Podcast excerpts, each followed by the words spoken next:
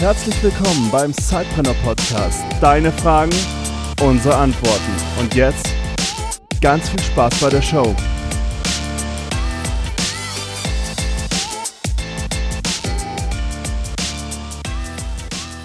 Ja, willkommen zu einer neuen Folge vom äh, Sidepreneur Podcast. Eure Fragen, unsere Antworten. Und wir haben zwei sehr, sehr spannende Fragen bekommen von Maria und Katja.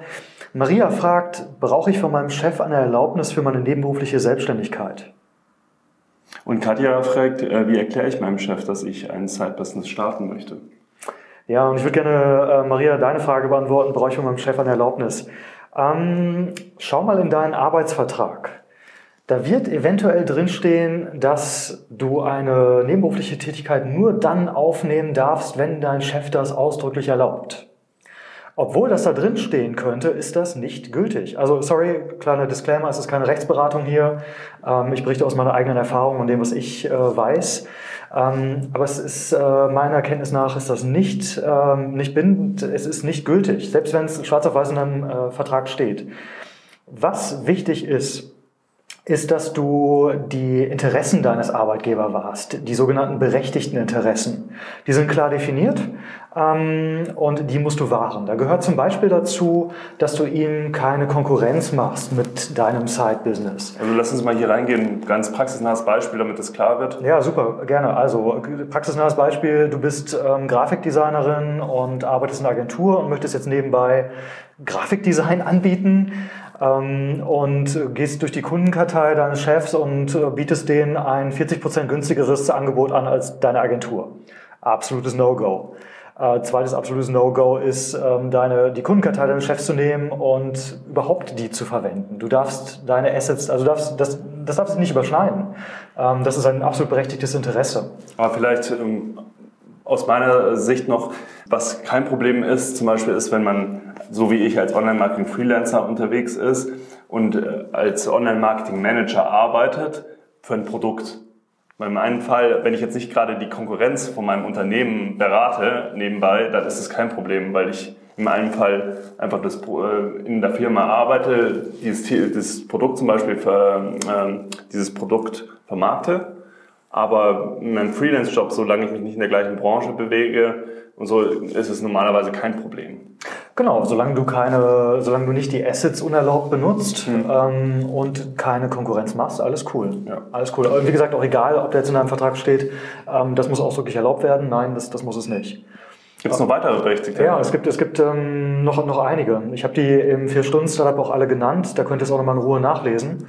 Äh, ein anderes leuchtet auch direkt ein, ist halt, dass man seine Arbeitszeit, seine, seine, für die man bezahlt wird, eben für seinen Hauptjob benutzt. Das heißt, ähm, Maria, du bist Grafikdesignerin, du setzt dich halt bitte nicht äh, nach der Mittagspause hin und machst mal eine Stunde was für dein eigenes Ding. Das geht halt auch gar nicht. Ähm, oder, das ist auch ein Klassiker, der war sogar vor Gericht. Äh, eine Frau hat als Nebenbusiness ähm, auf dem Weihnachtsmarkt verkauft und sie hat ihren Jahresurlaub davon, dafür genommen und ähm, ist dann, ist dann krank aus diesen zwei Wochen, völlig erschöpft, krank zurückgekommen, musste sich erstmal für drei Wochen Krankenschein nehmen. Ähm, da, also du, du musst deinen Urlaub, das ist ein weiteres berechtigtes Interesse, du musst deinen Urlaub nehmen, um dich zu erholen. Ähm, auf der anderen Seite, äh, wenn du zum Beispiel als Nebenbusiness hast, das ist auch ein, ein echter Case, den habe ich auch im, im Buch, ähm, da bietet jemand äh, Wanderungen an, sogenannte Yoga-Wanderungen. Ähm, wenn du deinen Urlaub nimmst und du gehst mit, mit zehn Leuten wandern und du kommst völlig entspannt wieder, dann kann dein Chef nicht sagen, ja, Moment mal, du hast, du hast jetzt aber gearbeitet. Also der, der, der Fall ist, du musst dich erholen, dann du hast einen Erholungsauftrag im Urlaub, aber du darfst natürlich daran arbeiten, wenn dich das entspannt. Oder du hast dir den, den Arm gebrochen, ähm, kannst nicht zur Arbeit, aber warum kannst du nicht am Telefon irgendwelche Dinge machen? Das, das geht schon. Ähm, aber wie gesagt, keine Rechtsberatung hier, äh, fangt nicht an, mich zu verklagen, sondern das ist nur aus meiner eigenen Erfahrung. Ähm, genau, die zweite Frage, wie erkläre ich meinem Chef, dass ich ein Side-Business starten möchte? Ganz ehrlich, das war für mich die größte, größte Hürde. Äh, völlig unabhängig von Markt und Idee und, und Anfang und so weiter. Für mich war die größte Hürde, meinem Chef zu erklären, dass ich was anderes machen möchte, dass ich vor allem was nebenbei machen möchte. Ähm, und ich glaube, es ist einfach auch ein bisschen so, als ob man seiner Freundin oder seinem Freund erzählt, ey, ich äh, habe da wen anderes kennengelernt, aber ich verlasse dich nicht, ich will beides. Mhm. Ähm, also versetzt euch auch ein bisschen in euren Chef hinein, ähm, dass das vielleicht für den erstmal nicht das ist, womit er rechnet. Auf der anderen Seite aber behaltet im Hinterkopf, er kann euch das nicht verbieten, ähm, aber er hat berechtigte Interessen und die würde ich einfach auch aktiv ansprechen. Ich würde sagen, hey, ich habe das und das und das vor. Ähm, ich mache das aus dem und dem Grund. Ähm, ich möchte was dazulernen. Ich möchte, was auch immer dich antreibt. Ähm, und ich werde aber nicht meine Arbeitszeit benutzen, um daran zu arbeiten. Ich werde bab, bab, bab, diese ganzen berechtigten Interessen, ich werde deine Interessen wahren. Und bei mir persönlich war das so, ich habe Monate, wirklich Monate dieses Gespräch vor mir hergeschoben. Dann haben wir einen Termin gemacht. Ich habe ihm das so erklärt, habe gesagt, ich möchte das und das machen, aus dem und dem Grund. Ähm, und nach zehn Minuten waren wir da raus, weil er gesagt hat, ja cool, das klingt zwar nach einer verrückten Idee, aber probier's mal. Also ich finde es spannend, mach mal. Hm. Und dann hat die Personalabteilung mir das schriftlich gegeben und dann war das Ding durch. Ganz, ganz super simpel. Jetzt äh, bist du ja durchaus auch öfters in Kontakt mit ähm, Arbeitgebern durch deine äh, Speaker-Tätigkeit.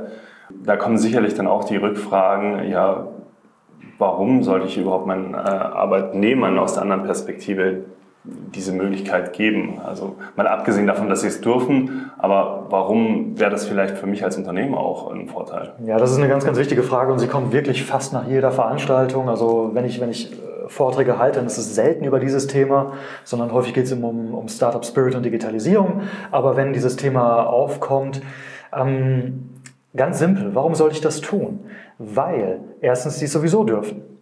Zweitens, wenn, wenn ich meinem Arbeitnehmer das erlaube, ähm, was, was soll denn passieren? Also es, Statistiken zeigen, dass wirklich nur ein Bruchteil der Leute, die überhaupt dann anfangen, kündigt. Und die, die, die einfach das nebenher machen, die wollen das nebenbei machen und die lernen so viel, die lernen das unternehmerische Denken, die lernen das in die Umsetzung zu kommen, die lernen das mit Widerständen umzugehen, die lernen sich zu koordinieren, die lernen mit ihrer Zeit effektiv umzugehen, die lernen so viele Skills, die man im normalen Job einfach nicht lernen würde, dass ich als Arbeitgeber froh wäre. Und der zweite wichtige Grund ist, wenn ich mir zwei völlig identische Unternehmen vorstelle, zwei meinetwegen Versicherungen, große, graue Versicherungen, die zahlen beide gut, sichere Jobs und in einem sagt mein Chef, hey, ich fände das cool, wenn du was nebenbei machst, zu welcher würde ich denn gehen? Mhm. Ist für mich völlig klar. Ich glaube, das kann ja auch einfach so ein äh, Use Case sein für einen Unternehmer, dass man sagt, okay, man möchte die besten Mitarbeiter haben. Genau. Ähm, dass eine angemessene Bezahlung heutzutage wird halt vorausgesetzt von der, von der, gerade von dieser Generation Y. Aber was, die Frage ist dann immer, was bietet mir der Arbeitgeber darüber hinaus? Genau. Und wenn es dann äh, die Möglichkeit gibt, äh, sich nebenbei zu verwirklichen, dann ist das schon mal auf jeden Fall ein Pluspunkt, um gute Mitarbeiter äh, zu gewinnen fürs Unternehmen. Ja, super. Dann würde ich sagen, klinken wir uns hier mal für die heutige Folge raus und ähm, wir hören uns das nächste Mal wieder. Bis zum nächsten Mal. Du hast auch eine Frage? Dann stell sie uns.